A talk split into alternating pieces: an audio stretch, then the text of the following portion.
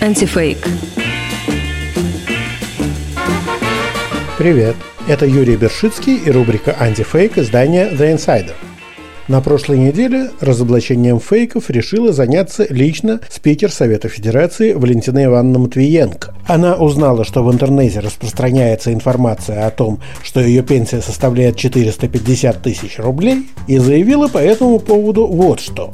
Коллеги, поскольку пенсионная тема идет, не могу не высказаться по поводу фейков, которые распространяются в интернете по поводу каких-то баснословных пенсий чиновников, сенаторов, депутатов. Вот я, например, из интернета узнала, и все возмущаются, что Матвиенко получает пенсию 450 тысяч. Ну, во-первых, моя декларация открыта, и в декларации указано, у меня почти 50 лет трудового стажа, я получаю пенсию 25 тысяч. Все эти фейки э, надо опровергать, потому что это просто безобразие. Ну что же, сейчас Валентина Ивановна, как работающая пенсионерка, действительно получает обычную пенсию по возрасту.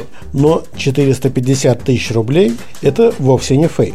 Дело в том, что лицам, занимающим высшие государственные должности, после ухода с поста положена доплата к пенсии до 75% вознаграждения, получаемого на этой должности. В 2014 году журналисты РБК подсчитали, какие пенсии получат российские чиновники после ухода в отставку. На тот момент денежное вознаграждение президента России составляло 715 тысяч рублей в месяц, а, соответственно, доплата к пенсии 536 тысяч рублей вознаграждение премьер-министра 570 тысяч рублей в месяц, а по закону вознаграждение председателей Госдумы и Совета Федерации равны вознаграждению главы правительства.